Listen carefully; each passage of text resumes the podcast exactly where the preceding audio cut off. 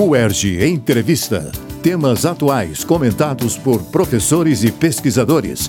Um espaço para reflexão sobre o nosso dia a dia. No UERJ Entrevista de hoje, falaremos sobre alimentação do futuro. Para nos ajudar a refletir sobre este assunto, convidamos a professora Juliana Casimiro, do Instituto de Nutrição da UERJ. Doutora em Educação em Ciência e Saúde pela UFRJ, possui mestrado em Saúde Pública pela ENSP, Fiocruz, onde também se especializou no assunto, e é graduada em Nutrição pela UERJ. Professora Juliana integra o núcleo executivo do Fórum Brasileiro de Soberania e Segurança Alimentar e Nutricional. Eu sou Eneida Leão e este é o UERJ Entrevista. Professora Juliana Casimiro, obrigada por aceitar nosso convite. Obrigada, Eneida. Estou muito feliz de estar aqui. Obrigada pela oportunidade. Professora, segundo a ONU, a população mundial deve atingir quase 10 bilhões em 2050. Vai ter comida para tanta gente? Essa é a pergunta que não quer calar, né? E na verdade o que a gente pode responder brevemente é que a gente vai precisar alterar a rota, né? A gente de alguma forma tem nos últimos anos priorizado um tipo de agricultura que ela produz muita coisa, mas é, nem tudo é alimento. Fazendo um brevíssimo é, recorte histórico, a humanidade nem sempre funcionou da maneira como está em termos de produção de alimentos. A partir do momento em que o homem se fixa à terra, deixa de ser nômade e cria agricultura, que é uma primeira grande revolução, né? A agricultura ela era pensada muito para a subsistência, né? As cidades são criadas em torno dessa dessa agricultura, mas muitos anos depois é que essa perspectiva de que a alimentação era uma mercadoria e que por isso eu precisava produzir excedentes, né, uhum. e vender e acumular, né, e que a propriedade da terra ela era considerada algo tão essencial na organização da sociedade, né, dando um salto bem grande, né. Tempos depois, com as cidades maiores, foi se sentindo a necessidade de uma produção ainda maior de alimentos, e aí a gente vê é, nas décadas de, de 50 e 60, o período da, do que foi chamado a Revolução Verde, né? onde a gente teve a incorporação de tecnologias, transformar essa agricultura né? em grandes monoculturas, produzem alimentos né? a partir de uso de fertilizantes, de agrotóxicos, né?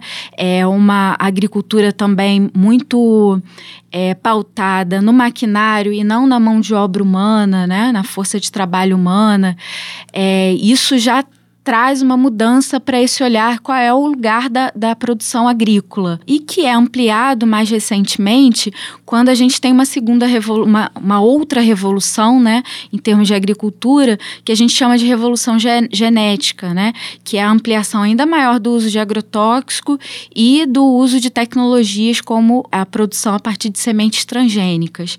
Aí chegamos ao ponto em que a gente está agora. A gente produz em larga escala, mas produz muito muita coisa que a gente chama de commodity, né? Que são produtos que têm muito valor para serem comercializados nas bolsas de valores.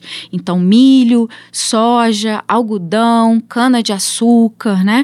E nem tudo isso que a gente produz e, e que está hoje ocupando as nossas áreas agricultáveis vai para o nosso prato.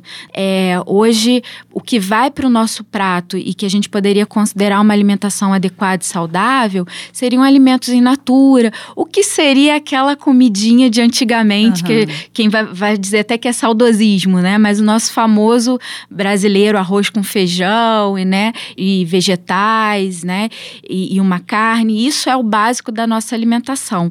É, hoje, 70% da alimentação básica nossa ele vem da agricultura familiar, não vem dessa agricultura em larga escala. Essa, essa, é uma questão importante, né? Essa agricultura é mais para exportação, seria isso? É, e essa grande agricultura, ela é voltada então para a geração de commodity, para a exportação, e sempre a defesa que é feita, né, é que o Brasil, por exemplo, precisa disso para manter equilibrada a sua balança comercial. Só que a gente precisa também de comida de verdade que alimente o conjunto da população.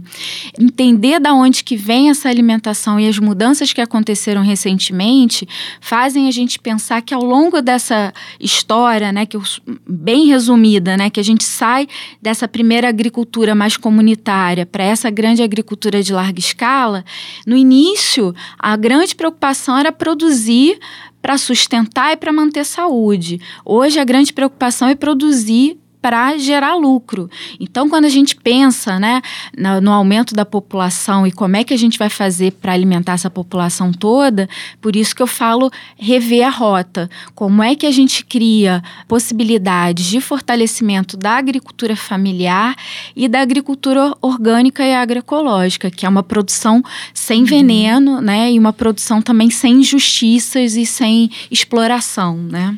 Professora, as pessoas estão cada vez mais conscientes e buscam alternativas mais saudáveis e sustentáveis. Sabe-se que a pecuária, por exemplo, é um dos principais agentes da emissão de gases estufa. Qual o papel da indústria alimentícia nesse contexto? Como produzir mais alimentos com menos impacto? Porque muita da alimentação que está no nosso prato hoje é industrializada como resolver esse problema? Quando a gente pensa a base do produto é, industrializado, quase todo produto ultraprocessado tem na sua base algum componente de soja ou de milho ou de trigo, né, que tem a ver com essas grandes commodities.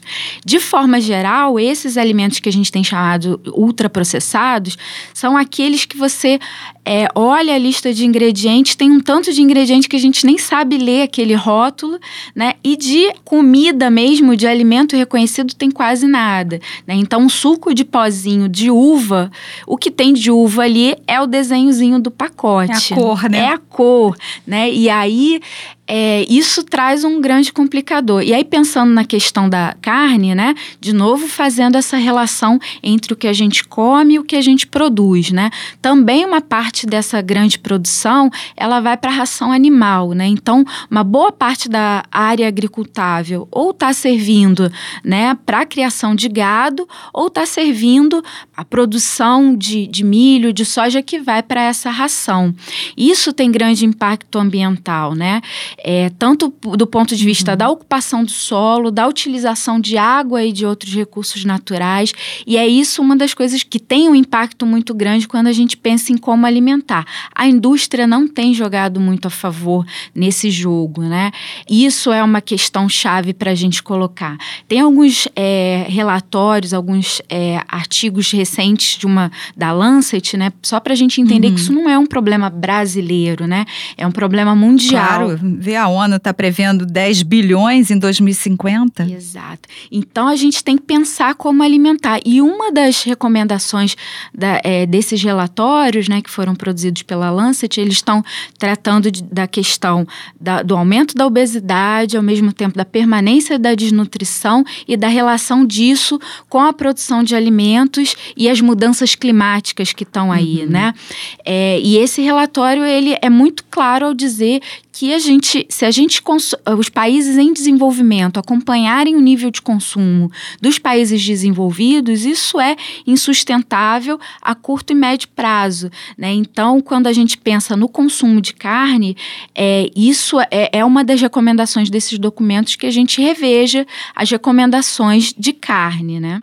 É interessante a gente pensar que a alimentação, ela tem uma perspectiva cultural muito importante que ela precisa ser defendida. Então, se a gente pensar numa única resposta para todo mundo, né, complica é, chegar ao resultado dessa equação. O fato é que o que substitui, né, quando a gente pensa em termos de, de proteína e pensa em termos de cardápio, são é, equações e sugestões que elas vão ter que partir muito do local, dos hábitos alimentares e da cultura local.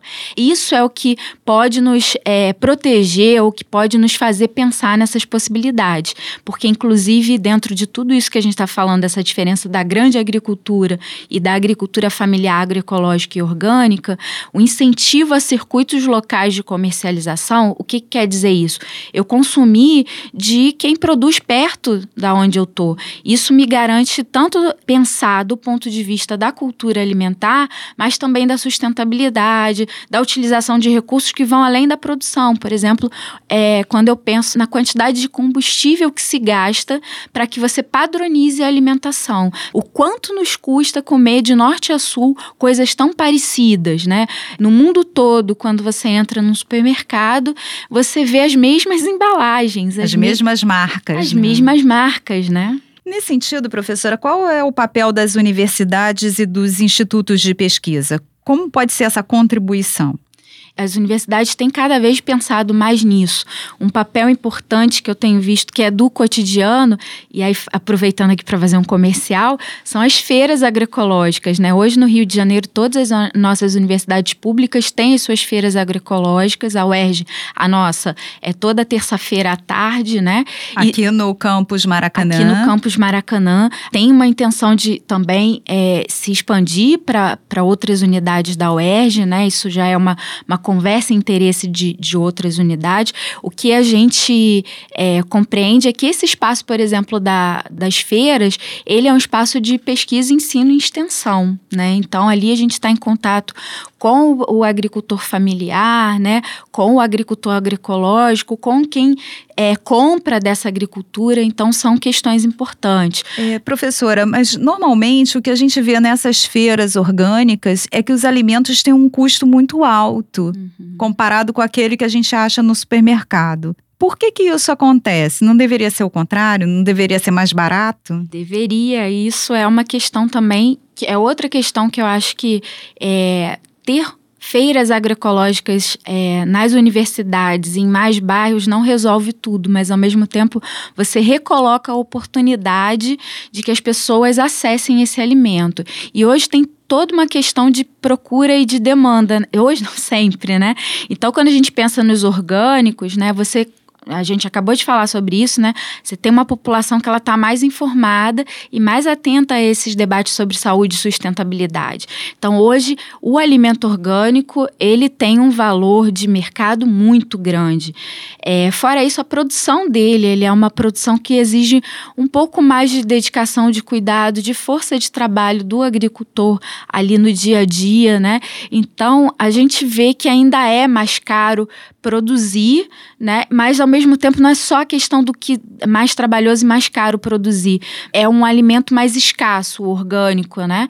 Então por isso é bom também até fazer essa diferença, né? O orgânico a gente fala que é essa produção sem contaminação, né? E que não agride o meio ambiente. A tendência é que quanto mais investimento do Estado nisso, você tenha condições de a, a médio e longo prazo esse produto se tornar mais barato, uhum. mais acessível, né? né? Porque aí você também tem uma produção maior, mais Isso. pessoas produzindo esse tipo de, de agricultura. E uma, uma questão importante também para pensar esse ambiente das universidades é a gente pensar que a gente precisa é, ter condições de, de produzir é, ciência que seja realmente é, útil e que esteja articulada aos interesses da sociedade.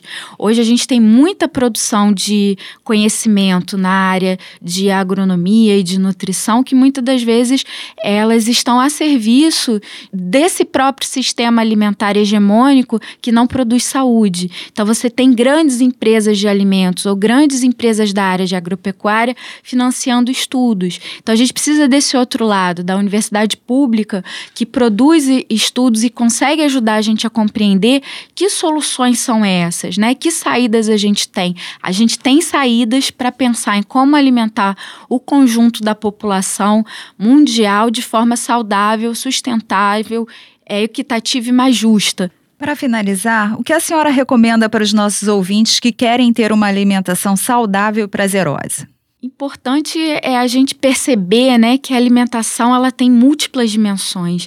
A gente precisa conservar a dimensão do prazer, a gente precisa recuperar é, as questões culturais ligadas a essa alimentação, e isso é totalmente compatível é, com as perspectivas de saúde e sustentabilidade, né?